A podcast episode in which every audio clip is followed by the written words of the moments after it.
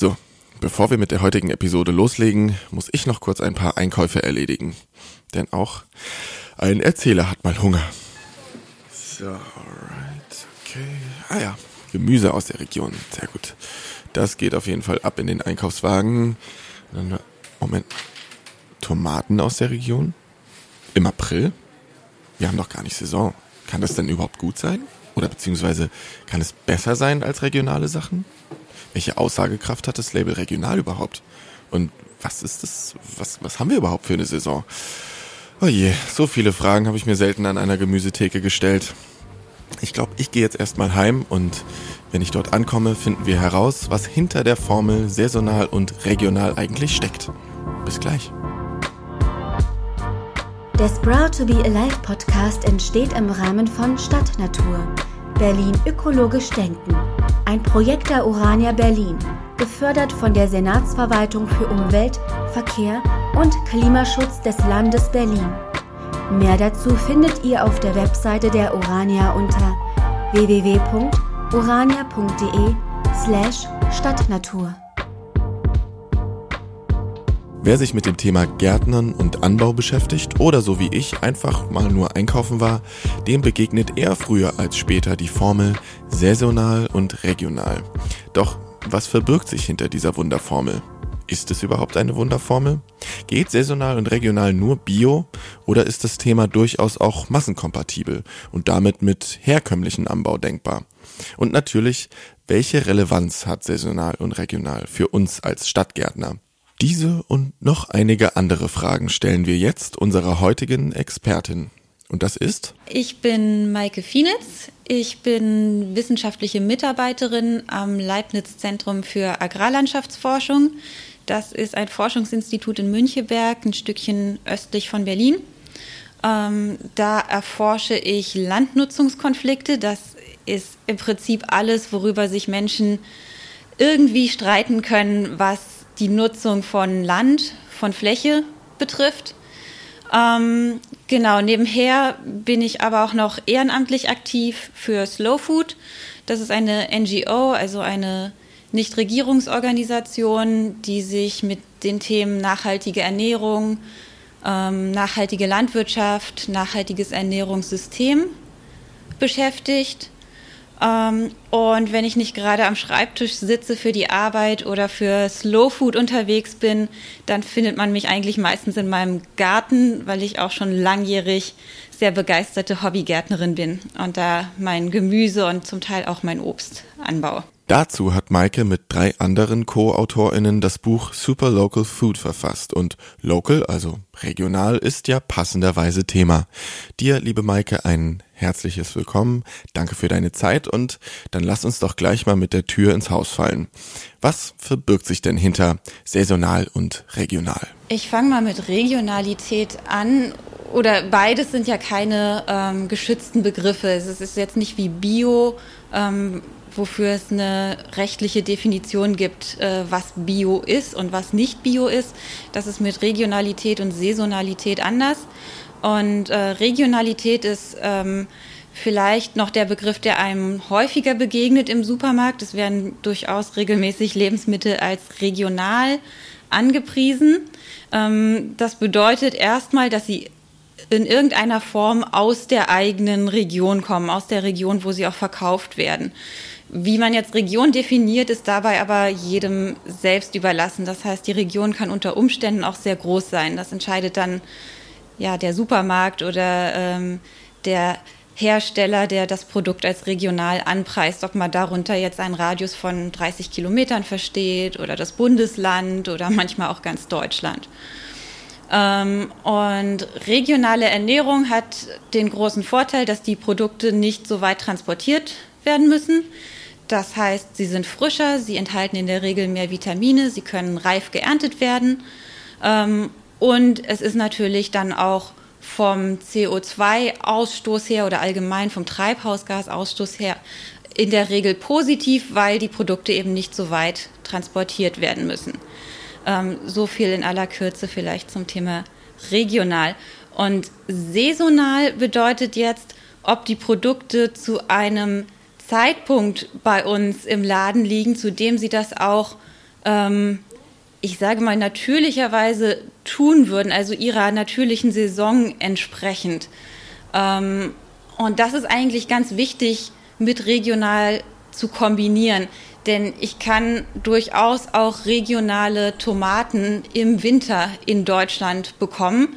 Die kommen dann aber aus einem beheizten Gewächshaus und dann sind eigentlich alle positiven Effekte, die der Regionalität so gerne zugeschrieben werden, die sind dann eigentlich weg, ähm, weil um das Gewächshaus zu beheizen, brauche ich ungeheure Mengen an Energie und da würde es tatsächlich viel mehr Sinn machen, eine Tomate aus Spanien zu importieren, als ähm, jetzt diese Gewächshaustomate zu essen, was die Treibhausgasbilanz angeht, zum Beispiel. Das heißt, regional ohne saisonal ähm, ist eigentlich nichts. Man muss es immer zusammendenken. Also nur dann, wenn die Tomate auch wirklich hier regional im Freiland wachsen kann, ähm, nur dann ist es auch wirklich nachhaltig. Na, damit wäre ja auch mein anfängliches Tomatendilemma geklärt. Oh, klasse. Zu Beginn meintest du ja schon, Bio ist definiert. Steckt da saisonal und regional zwangsläufig immer mit drin? Regional und saisonal bedeutet natürlich nicht zwangsläufig auch Bio, sondern eigentlich ist Bio noch ein drittes Element, was man beim Thema nachhaltige Ernährung mitdenken kann oder vielleicht auch sollte. Also man kann auch ganz wunderbar regional und saisonal anbauen, aber konventionell. Und da findet man auch problemlos viele Produkte. Wenn ich in Berlin auf den Wochenmarkt gehe zum Beispiel, dann äh, finde ich äh, ganz problemlos Produkte von regionalen ProduzentInnen, ähm, die dann auch saisonal äh, verfügbar sind hier, äh, die aber nicht unbedingt bio sind. Und da habe ich trotzdem schon einen guten Beitrag geleistet. Ähm, um die Ökobilanz meiner Ernährung etwas zu verbessern, wenn ich zu diesen Produkten greife. Nichtsdestotrotz ist Bio halt nochmal der dritte Bereich, den ich so mit reinbringen kann, der dann eben bedeutet, dass einfach auch nochmal anders ähm, angebaut wurde, im Idealfall weniger Pestizide eingesetzt wurden und so weiter und so fort.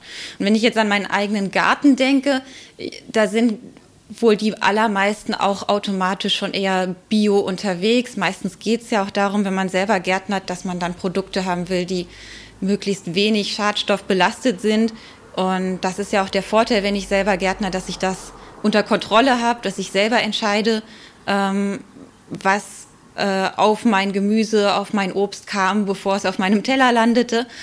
Ähm, das ist ja der große Vorteil und der, der Grund, warum auch viele ähm, Gärtnern. Nichtsdestotrotz ist es natürlich möglich, äh, auch im eigenen Garten gewisse Düngemittel zum Beispiel zu nutzen oder auch zu spritzen, was dann nicht mehr unbedingt dem Bioanbau entspricht. Ähm, hier auch wieder die Entscheidung von jedem und dann ist es trotzdem regional und saisonal, aber eben nicht bio. Apropos selbst anbauen, welche Relevanz hat denn saisonal und regional für uns als StadtgärtnerInnen? Ja, als StadtgärtnerInnen ist man ja eigentlich automatisch regional und saisonal unterwegs. Äh, der Garten ist in der Stadt, in der man auch wohnt. Regionaler geht es überhaupt gar nicht. Und man ist eigentlich auch zwangsläufig saisonal unterwegs. Wer versucht hat, schon mal eine Tomate im Winter anzubauen, wird schnell gemerkt haben, das funktioniert überhaupt nicht. Und ich denke, die wenigsten haben ein beheiztes Gewächshaus oder die Technik, die man bräuchte, um entgegen der Saison zu gärtnern. Das heißt, das Gärtnern zwingt uns eigentlich dazu, ähm, regional und saisonal zu arbeiten. Und ich denke, das ist auch einer der ganz großen Vorteile des Gärtnerns, dass man sich dieser Saison vor allem auch wieder bewusst wird, ähm, dass man merkt, es gibt eine Zeit für alles und es gibt aber auch Zeiten, wo es eben nicht alles gibt oder wo es bestimmte Produkte natürlicherweise nicht gibt. Und ähm, das macht einem der eigene Garten eigentlich erstmal wieder so richtig bewusst, weil man es aus dem Supermarkt ja gar nicht mehr so kennt, sondern gewohnt ist, dass das ganze Jahr eigentlich ja alles verfügbar ist ähm, ist. Somit kann man vielleicht als erstes Fazit stehen lassen, dass saisonal und regional zumindest im eigenen oder Stadtgarten schon zur Nachhaltigkeit beiträgt, durch den verringerten CO2-Ausstoß. Für konventionellen Ausbau muss das nicht zwangsläufig gelten, wenn zum Beispiel das saisonal wegfällt. Apropos, wie findet man eigentlich heraus, was gerade Saison hat? Ja, da gibt es natürlich vor allem Saisonkalender, die sind sehr empfehlenswert. Ähm, findet man, wenn man das einmal äh, im Internet in der Suchmaschine eingibt, äh, ohne Probleme ganz viele verschiedene. Ähm, die kann man dann auch zum Beispiel selber ausdrucken oder es gibt auch sehr schön ähm, designte ähm, die man kaufen kann, sich in die Küche hängen kann und dann sieht man auf einen Blick, was hat gerade Saison, was ist frisch verfügbar, was ist vielleicht noch aus Lagerungen verfügbar und äh, was hat eben gerade keine Saison. Das Bundeszentrum für Ernährung, kurz BZFE, hat auch eine ganz simple Saisonkalender-App herausgebracht mit dem Namen Saisonkalender, wo man auf einen Blick sehen kann, welches Obst oder Gemüse gerade Saison hat.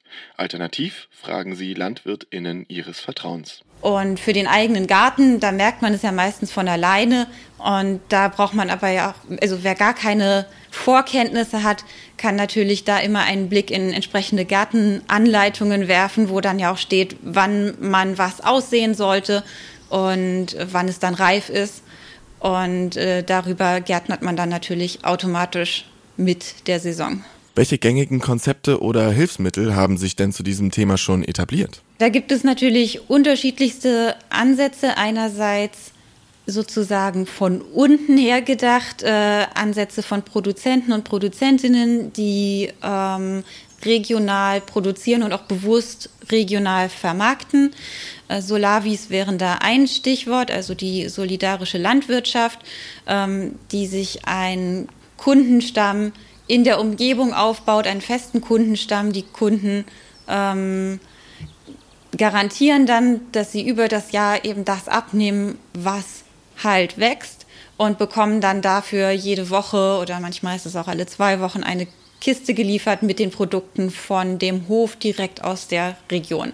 Das wäre so ein Konzept. Es gibt aber auch abseits des Solavi-Konzepts natürlich Höfe hier in der Region Berlin-Brandenburg, ähm, die gezielt regional vermarkten. Ganz klassisch ist da auch der Hofladen ähm, äh, eine Möglichkeit oder natürlich auch verschiedene Wochenmärkte, auf die man gehen kann, wo auch die ProduzentInnen hier aus der Region zum Teil stehen und ihre Produkte verkaufen.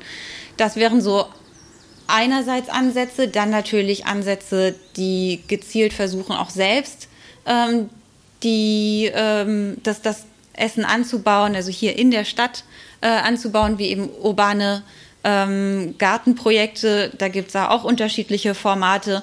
Ähm, bei manchen geht es vielleicht mehr um den Bildungsaspekt und gar nicht so sehr um die Quantität, was da produziert wird, aber andere Projekte, da geht es wirklich auch darum, dass man sich selbst versorgt mit den Lebensmitteln, die man dann auch anbaut. Ähm, also da unterschiedliche Formate hier in der Stadt. Ähm, und dann aber natürlich auch eher von, von oben runter Top-Down-Ansätze oder auch aus der Wirtschaft kommende Ansätze, aber von großen Unternehmen, die das natürlich auch mitbetreiben, wie zum Beispiel die Supermärkte, die mehr und mehr kennzeichnen, was denn zumindest regional ist äh, aktuell, sodass man das erkennen kann überhaupt. Denn nur dann habe ich ja auch eine Chance, ähm, regional einzukaufen, wenn ich sehe, was wirklich gerade aus der Region kommt. Ähm, Genau, und politisch ähm, ist es auch vermehrt ein Thema, ähm, aber noch nicht so richtig, ähm, naja, noch nicht so richtig, da gibt es noch nicht so richtig die äh, großen Förderprogramme oder sowas, die das jetzt, ähm, die das jetzt aufsetzen. Aber immerhin ist es doch in der, vor allem in der EU-Agrarpolitik, da wird ja zurzeit die sogenannte Farm-to-Fork-Strategie äh, ähm, besprochen.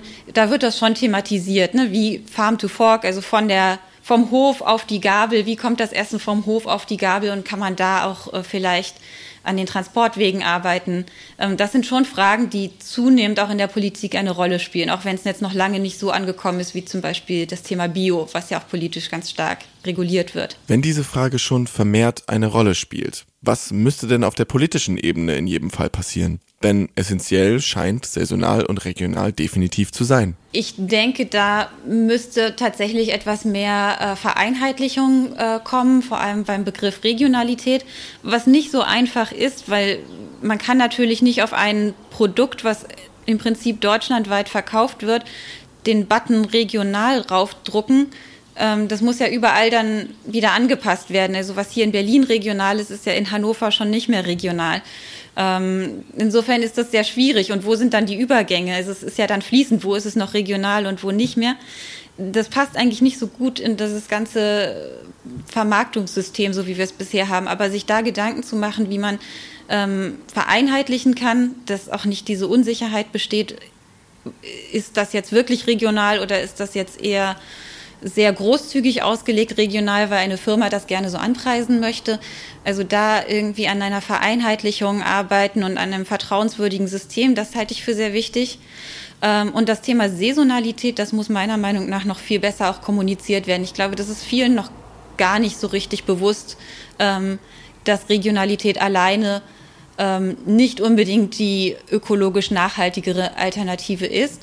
Und das ist ja auch etwas, was noch ganz wenig kommuniziert wird. Also gerade wenn ich im Supermarkt stehe und mich mit diesen Themen selbst überhaupt nicht auseinandersetze, dann werde ich auch überhaupt nicht darauf aufmerksam gemacht, dass so eine, ich nehme nochmal das Beispiel der Tomate, dass so eine Tomate im Dezember eben einfach überhaupt nicht der Saison entspricht. Auf dem Wochenmarkt kann man sowas vielleicht im Gespräch gelegentlich mitbekommen. Ähm, aber das, denke ich, muss auf jeden Fall noch viel deutlicher auch äh, kommuniziert werden. Und hier fehlt denke ich, auch noch viel Bewusstseinsbildung bei uns allen, bei den KonsumentInnen. Wenn der Begriff regional im Supermarkt jetzt schon so schwammig ist, gibt es da nicht schon neuere Konzeptideen? Keine Ahnung, zum Beispiel eine Kilometerskala ausgehend vom Supermarkt oder irgendwas? Ja, eine Kilometerskala ist natürlich auch schwierig oder hat genau das gleiche Problem, dass ich eigentlich ja nur dann, dann die muss ich ja immer anpassen an den Ort, wo ich das Produkt verkaufe. Und in dem Moment, wo ich es ein paar Kilometer weiter verkaufe, müsste ich die Skala schon wieder ändern. Das heißt, tatsächlich ist diese Kommunikation der Regionalität für unser Lebensmittelsystem, was Lebensmittel eben das, oder was die gleichen Produkte an verschiedenen Orten verkauft, ganz schwierig mit dem Produkt zu kommunizieren. Leichter wird es da, wenn ich grundsätzlich meine Produkte nur in einer Region verkaufe. Dann kann ich das natürlich recht leicht kommunizieren. Also wenn ich, sagen wir mal, ein kleiner Betrieb hier aus Brandenburg bin und ich verkaufe meine Produkte aber auch nur in Berlin-Brandenburg, dann kann ich das natürlich relativ leicht mit dem Produkt kommunizieren und muss das nicht weiter beachten. Aber ähm, daran könnte man vielleicht anknüpfen, dass man solche da Standards setzt, bis wohin das dann noch als regional bezeichnet werden darf. Und diejenigen Produzenten, die auch wirklich nur in so einem Umkreis vermarkten, könnten dann so ein Label zum Beispiel auch nutzen. Ähm, aber das ist eben in unserem doch eigentlich eher ja, global denkenden Ernährungssystem gar nicht so leicht äh, umzusetzen. Solltet ihr, liebe ZuhörerInnen, schon mal eine besondere oder neue Alternative gesehen haben, dann schreibt uns das doch gerne. Wir sind immer interessiert. Wie kann denn ich als aufstrebender Stadt- und Balkongärtner bei dieser Thematik mitmischen? Alles, was ich selber anbaue, ist, wie gesagt, automatisch regional und äh, saisonal. Und da gibt es natürlich ganz viele ähm, Möglichkeiten, auf dem eigenen Balkon tätig zu werden oder sogar am Küchenfenster oder am Schlafzimmerfenster oder welches Fenster auch immer vielleicht möglichst nach Süden hin äh, gedreht ist. Nicht? Das muss man ja auch erwähnen. Also ähm, es geht auch im ganz kleinen Stil. Die Kresseschale auf der Fensterbank ist da wahrscheinlich den meisten noch ein Begriff, aber ähm, auch abseits von Kresse ähm, gibt es ja zurzeit auch einen Trend hin zu sogenannten Microgreens oder Sprossen, die man sich ziehen kann. Das geht das ganze Jahr über saisonal. Das ist auch etwas, was ich zum Beispiel selber sehr gerne im Winter mache, um mir meine winterliche Vitaminbombe äh, zu geben, dass man sich einfach im Glas ein paar Sprossen zieht. Das wäre so äh, mein Trick. Und äh, genau, das, das ist halt im Moment ja auch ein Trend, sich mit solchen Microgreens und Sprossen zu beschäftigen. Das geht wirklich in jeder Wohnung eigentlich und äh, ist absolutes äh, regionales Superfood, um mal auf diesen Begriff zu kommen. Ähm, die sind sehr, ähm, sehr nährstoffreich, die Sprossen. Ähm, so wenn eine Pflanze gerade noch klein und jung ist, dann hat sie so eine hohe Nährstoffkonzentration, wie sie es nie wieder in ihrem Pflanzenleben haben wird. Deswegen wäre das so mein äh, Geheimtipp, der ich weiß es nicht, aber vielleicht bei euch noch nicht so viel angesprochen wurde. Ansonsten aber natürlich, umso mehr Platz man hat, äh, umso mehr kann man loslegen. Und wenn man einen Balkon hat, ist das super. Dann kann man sich natürlich auf dem Balkon ähm, Gemüse und auch manches Obst, Erdbeeren zum Beispiel, wachsen eigentlich ganz gut im Balkontopf ähm, ziehen. Und das ist dann natürlich auch zu 100 Prozent regional, saisonal und je nachdem, wie ich es behandle, aber in der Regel auch bio. Ansonsten wäre mein äh, Tipp natürlich für jeden und jede einfach mal anzufangen, wenn es geht, was selber anzubauen, weil das schärft einem wirklich unglaublich das Bewusstsein dafür, ähm, mit der Saison zu leben. Und ein Tipp wäre auch noch, ähm, das einfach mal auszuprobieren, wirklich auf Saisonalität zu achten. Äh, und zwar jetzt nicht unbedingt nur wegen der Ökobilanz, sondern das ist so ein kulinarischer Tipp noch von mir. Ähm, am Anfang fühlt sich das wie eine unglaubliche Einschränkung ein, gerade in den Wintermonaten, wenn man dann da steht und denkt, ach, jetzt kann ich jetzt nur noch, nur noch Kohl und Zwiebeln essen oder was. Aber man wird dann kreativ und man entdeckt ganz neue Möglichkeiten, ganz neue Dinge, die man kochen kann, die man neu kombinieren kann. Und das richtig tolle Erlebnis ist dann eigentlich im Sommer, wenn das regionale Gemüse einsetzt.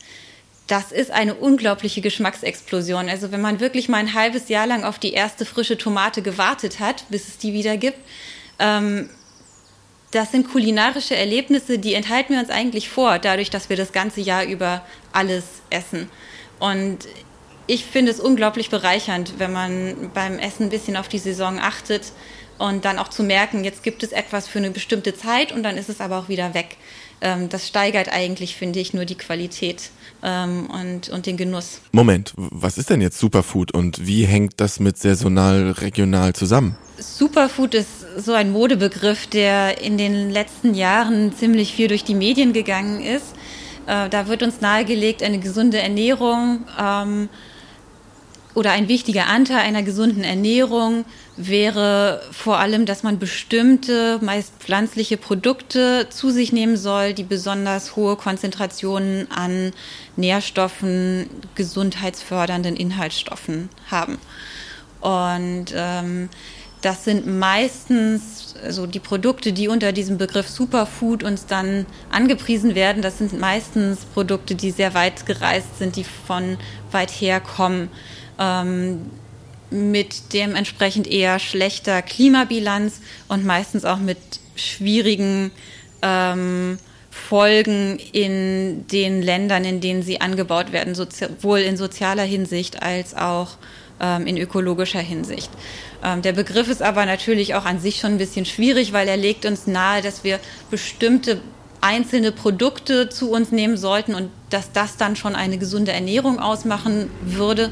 Und natürlich ist eigentlich genau das Gegenteil der Fall. Also genau Vielfalt ist ja eigentlich der ähm, wichtigste Baustein für eine gesunde Ernährung, also möglichst viele verschiedene frische Produkte zu uns zu nehmen. Und da ist schon noch das nächste Problem, dass natürlich Produkte, die um den halben Globus äh, geflogen oder mit dem Schiff transportiert werden, meist nicht mehr so frisch sind.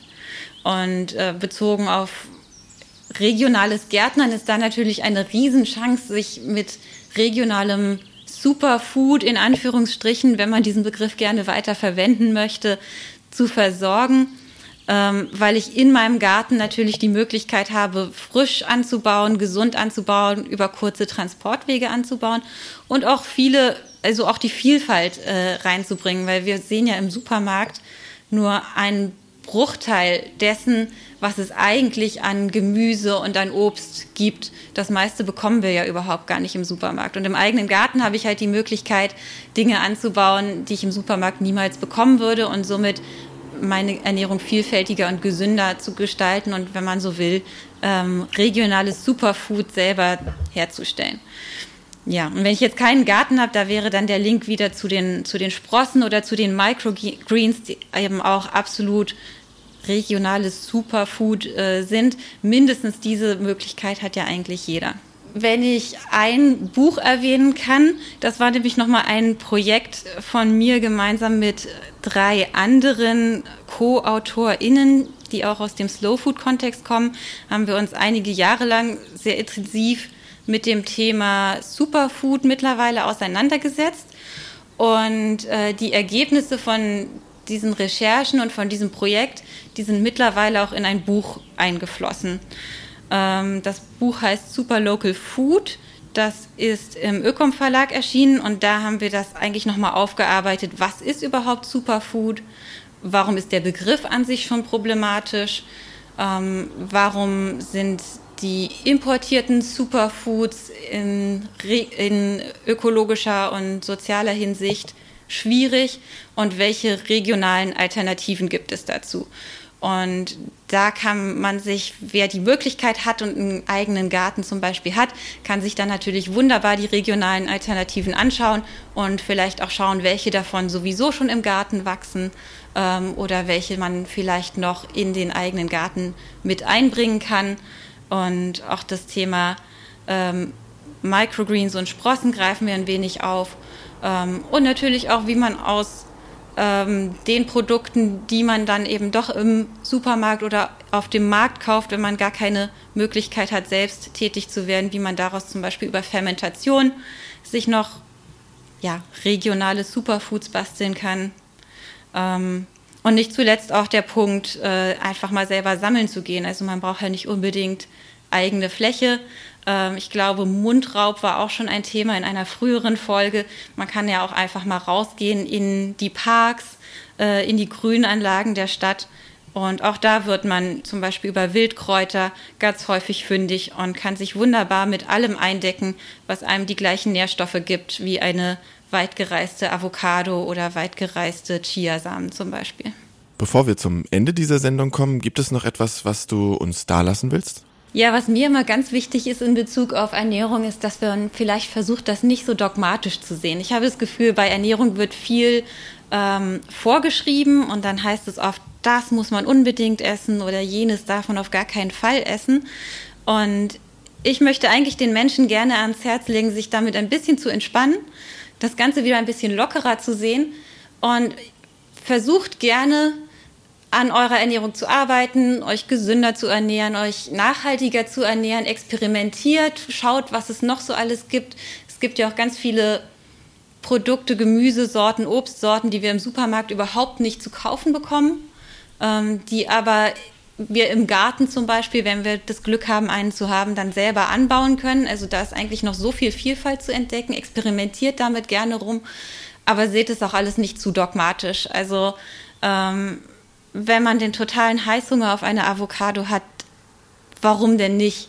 Solange es nicht zum Standard äh, wird, den ich jeden Tag mehrfach esse. Also das wäre so meine Botschaft, die mir eigentlich immer sehr wichtig ist zu kommunizieren. Ähm, esst das, worauf ihr Lust habt, aber versucht vielleicht bewusst die Dinge, von denen ihr wisst, dass sie gut sind, auch einfach öfter in euren Alltag zu integrieren. Und dann passiert das meistens von ganz alleine, dass die Ernährung dann Schritt für Schritt auch irgendwie nachhaltiger wird, wenn einem das wichtig ist. Und damit beenden wir Episode 5. Danke, liebe Maike, nochmals für deine Zeit. Und das nächste Mal dreht sich alles um grüne Architektur zusammen mit Peter Schmal und Hilde Strobel. Bis dahin. Der Sprout to be Alive Podcast entsteht im Rahmen von Stadtnatur. Berlin ökologisch denken. Ein Projekt der Urania Berlin, gefördert von der Senatsverwaltung für Umwelt, Verkehr und Klimaschutz des Landes Berlin. Mehr dazu findet ihr auf der Webseite der Urania unter www.urania.de slash Stadtnatur.